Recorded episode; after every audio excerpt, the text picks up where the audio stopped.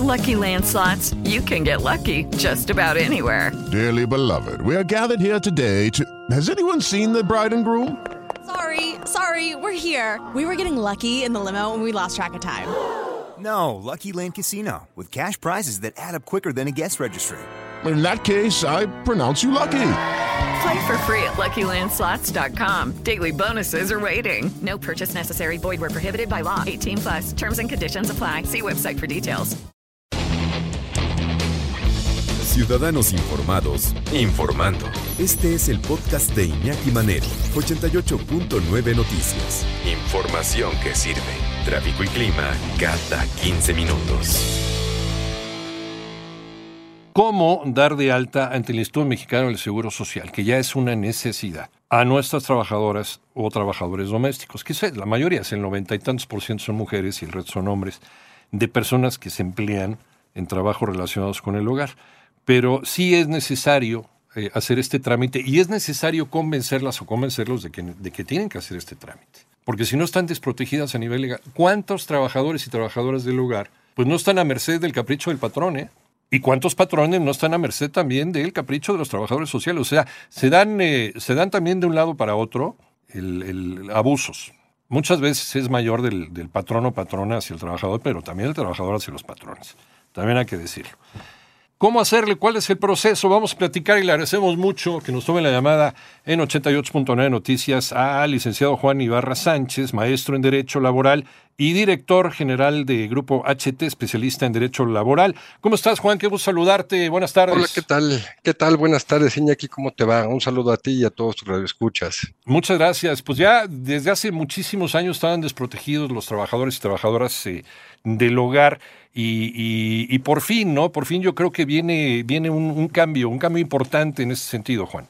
Así es, por supuesto. Bueno, este cambio viene ya desde el 2019, sí. donde se determina que es una obligación de los patrones dar de alta a los trabajadores ante el Seguro Social. Y el mismo Seguro Social tiene un plan piloto ya en su fase 2 que ha modificado cosas para que los patrones puedan dar de alta muy fácilmente a sus colaboradores, sus trabajadores del hogar, ¿no? Y hay uh -huh. que entender que un trabajador del hogar es aquel que hace o realiza actividades de aseo, asistencia, otra actividad inherente al hogar, pero ojo, esto va relacionado con limpieza. A ver si te suena lo que te digo. Limpieza, pues es normal, pero a veces las hacen de niñeras, ¿no? Claro. personas vemos que cuidan a menores? Oye, tengo una niñera, pues ella es una trabajadora del hogar. O cuántos este, personas tenemos que cuidan a, a, los adultos mayores o a un enfermo. También son cuidadores del hogar, ¿no? O aquella persona que queda sujeta en la casa, oye, va a llegar el súper, te quedas aquí, o va a llegar un paquete, te esperas, por favor. Sí. Esas, esas personas también son trabajadores del hogar, ¿no? Entonces, prestan sus servicios en una casa o para una familia o para una persona. Y ellos tienen que estar inscritos en el Seguro Social uh -huh. y se pueden meter muy fácil a la página del Seguro Social y te va llevando de la mano conce, yo soy un abogado particular, no pertenezco sí. al Seguro Social, pero, es, pero es una obligación, tú lo estabas diciendo, oye, ya están protegidos, sí, no es si quieres o no quieres, es una obligación. Es una obligación inscribirlos y se pueden meter y se pueden inscribir todo el mes o sabes qué bien nada más dos días a la semana, pues dos días a la semana al mes, no, son ocho, perfecto. ¿Cuánto gana? Hay que recordar el salario uh -huh. de los trabajadores del hogar, ¿no? Sí. Que muchas veces les pagamos el mínimo o les pagamos más del mínimo. Hay que recordar que ellos tienen un salario especial y específico. Vamos a suponer, ahorita todavía en el 2022, el salario diario para un trabajador del hogar es de 187.92 pesos, uh -huh. que son más o menos 1.315 pesos a la semana. Sí, sí. Este, esto va a subir para el año 2023 con el aumento del salario mínimo, también va a aumentar a 225 pesos, ¿no? Lo comento porque estamos ya muy cerca de que entre el 2023, ¿no? Uh -huh. este, esta es la cantidad mínima que debe de recibir un trabajador del hogar, así trabaje una hora o las ocho horas que es su jornada. Que, que este, se muy, y perdón que te interrumpa, Juan, es, es, un, es un sueldo muy, muy bajo para la cantidad de tamaño que muchos de ellos desarrollan, o a veces el abuso de y ahora te quedas y, a las 8 o nueve de la noche, ahora súbeme la cena, ahora... A ver, a veces los tratan como si fueran esclavos, es una realidad. Eh, estamos platicando sobre los derechos y cómo dar de alta en el Instituto Mexicano del Seguro Social a las empleadas y empleados domésticos. ¿Cuál es el proceso? Porque no es tampoco cuestión de que el patrón este, tenga la voluntad de hacerlo. Es, es, es un derecho y hay que hacerlo, pero tampoco está la decisión del empleado o del empleado doméstico. Pues antes o durante muchos años, durante toda la vida, pues este tipo de arreglos eh, ha sido un arreglo de palabra, a veces ni siquiera. Es más, a veces algunas empleadas y empleados domésticos pues no saben ni leer ni escribir, y finalmente todo es un arreglo de palabra.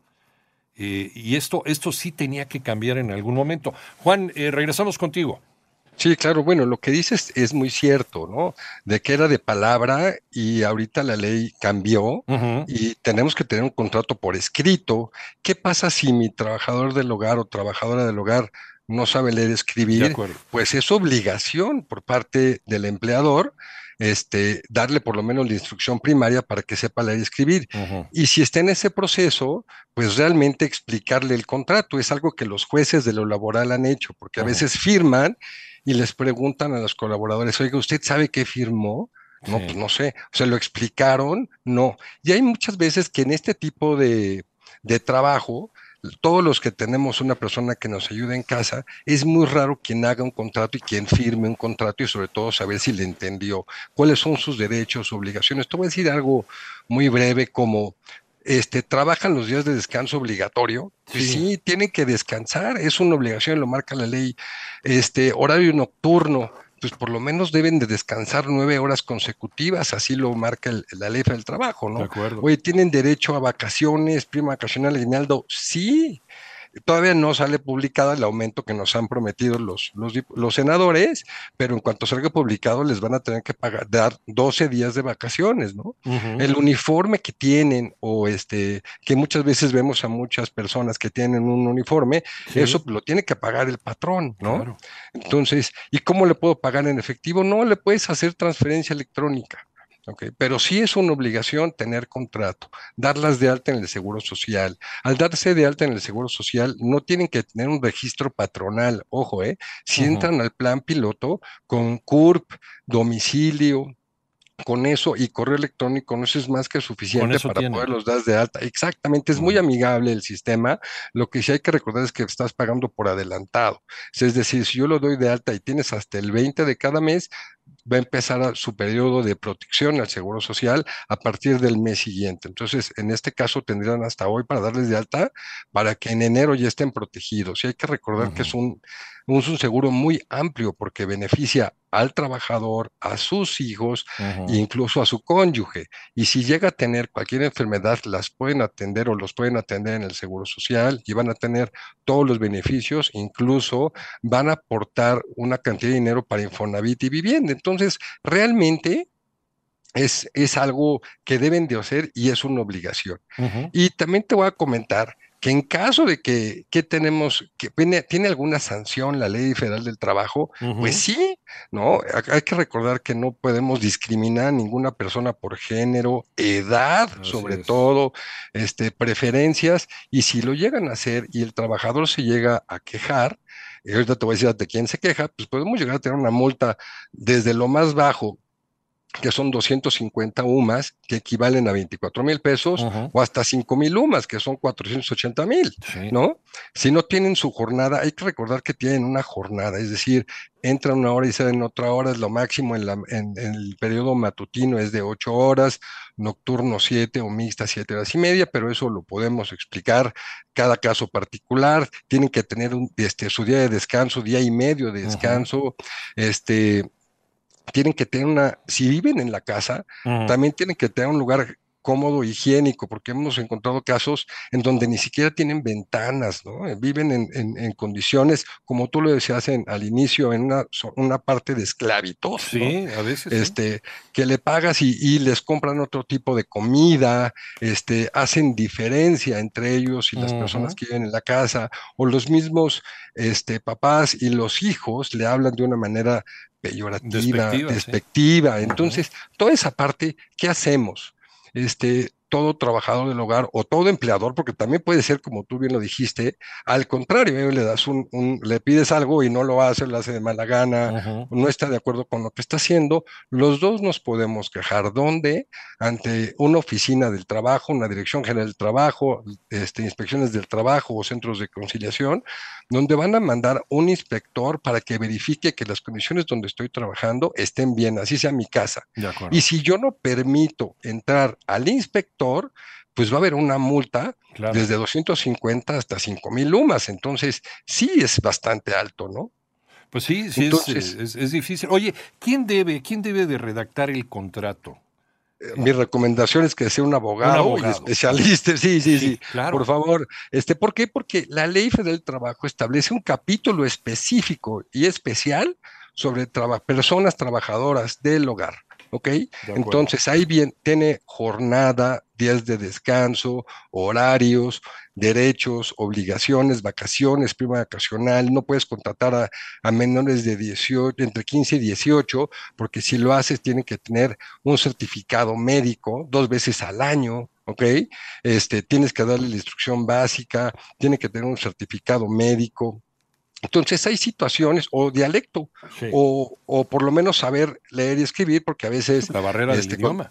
La barrera del idioma, Sí. o también puede suceder otra cosa, es eh, un dialecto. Porque viene mucha gente, bueno, estamos hablando de Ciudad de México, pero también en otros estados este, se utilizan dialectos para comunicarse y a veces, ah, no, no te preocupes, el que le diga a fulanita de tal, que le dé la instrucción, O cómo los tratan. Sí, Sí, sí, sí, sí. sí, sí. ¿Cuántos dialectos tenemos en México? Muchísimos, ¿no? va a 69, sí. depender del estado, ¿no? Sí, sí. del estado, si es el norte, el centro o el sur de la República Mexicana, y usos y costumbres, ¿no? Entonces también es muy importante siempre tener esa consideración, este, abstenerse de un maltrato de, de palabra, violencia de género, discriminación, acoso u hostigamiento, y no necesariamente tiene que ser sexual, sino verbal, ¿no? Segregar, este, tú te vas a comer a tal parte, o nada más tienes derecho a una ración de comida, este, o no puedes salir el fin de semana, este, hay, hay situaciones, o pedir un Sí. estado de, de, este, de embarazo, una prueba de embarazo para ver si te contrato o no, ¿no? Sí. Entonces, sí es una situación importante. Mi recomendación es que lo redacte un abogado porque es la persona que va a poderle decir tanto al patrón como al trabajador el alcance del contrato. En el momento de, em, de ofrecerle el contrato a la trabajadora o trabajador social, ¿consideras que debería estar presente un abogado para, para poder, eh, pues probablemente clarificar cualquier duda que se presente? Mire, sí, elaborar el contrato sí recomiendo que sea un abogado. Sí. El tanto estar presente para la firma, no tanto. ¿Por qué? Porque es un contrato que ya se establece en las partes, pero hay que recordar que hay que tener nombre, el domicilio donde se va a prestar el servicio, generales de los dos, el salario, jornada, ¿ok? Días de descanso. Pero es muy importante lo que acabas de decir, es si tengo que estar presente, pues no, se lo mandas al cliente, el Ujú. cliente ya se va a encargar de, de firmarlo y eh, eh, este, decirle sus derechos y obligaciones, ¿no? Y el trabajador también saber que lo que va a firmar sí sabe los alcances. Ujú. ¿Por qué? Porque también cualquiera de las dos partes puede dar por terminado el contrato con ocho días de anticipación, Sí, ¿ok? sí. Pero hay, hay reglas específicas que establece la ley y es un contrato por, haz de cuenta, vamos a contratar a alguien para que cuide a mis hijos únicamente durante seis meses. Sí. Ah, bueno, es un periodo determinado, entonces tiene un tipo de indemnización diferente, así es contrato por tiempo indeterminado, que vas a cuidar a mis hijos hasta que tengan 32 años, ¿no? Entonces, este, por decir algo, ¿no? Entonces la indemnización es diferente y, y se tiene que pagar o no indemnización, tengo que eh, verificar los datos del trabajador para ver si sabe leer, si sabe lo que, lo que va a hacer, porque cuando utilizan químicos, aunque no creas, llegan a tener este, problemas en la piel por el cloro, ¿no? Por Sí, el claro. pinol, por, Claro. por el tipo de jabón, también tienen piel sensible. Entonces hay cosas de enfermedades que sí son de trabajo, que al darlos de alta nos va a ayudar muchísimo y el Seguro Social se va a hacer cargo de su pensión o bien una enfermedad de trabajo o bien también una enfermedad general. Entonces mi recomendación es que se acerquen a un asesor, que les haga el contrato, que se firme y también cuando se vaya a terminar la relación laboral, que también acudan a ese asesor y les dé el documento de terminación y que el trabajador sepa lo que o entienda y le expliquen lo que está firmando para que sepa qué estamos este, haciendo las partes, ¿no? De acuerdo. Y, que el trabajador o evitar- trabajadora tenga las herramientas legales también, saber, saber a quién acudir, ¿no? En caso de que tenga alguna duda. Exactamente, y las sanciones que pueden llegar a tener en caso de que no se cumplan, ¿no? Entonces, sí es muy importante. Juan, Juan Ibarra Sánchez, maestro en Derecho Laboral y director general del Grupo HT, especialista en Derecho Laboral. ¿En dónde te encontramos, Juan?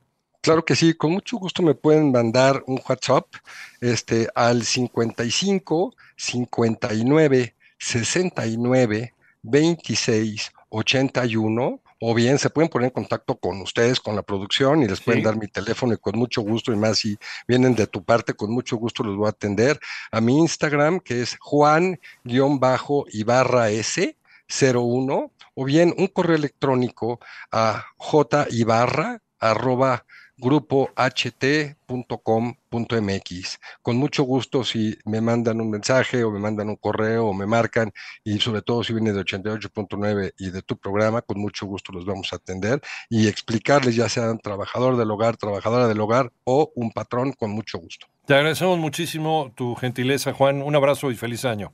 Gracias igualmente y gracias a todos tus escuchas. Muchísimas gracias, Juan. Juan Ibarra Sánchez, maestro en Derecho Laboral, director general del Grupo HT, especialista en Derecho Laboral.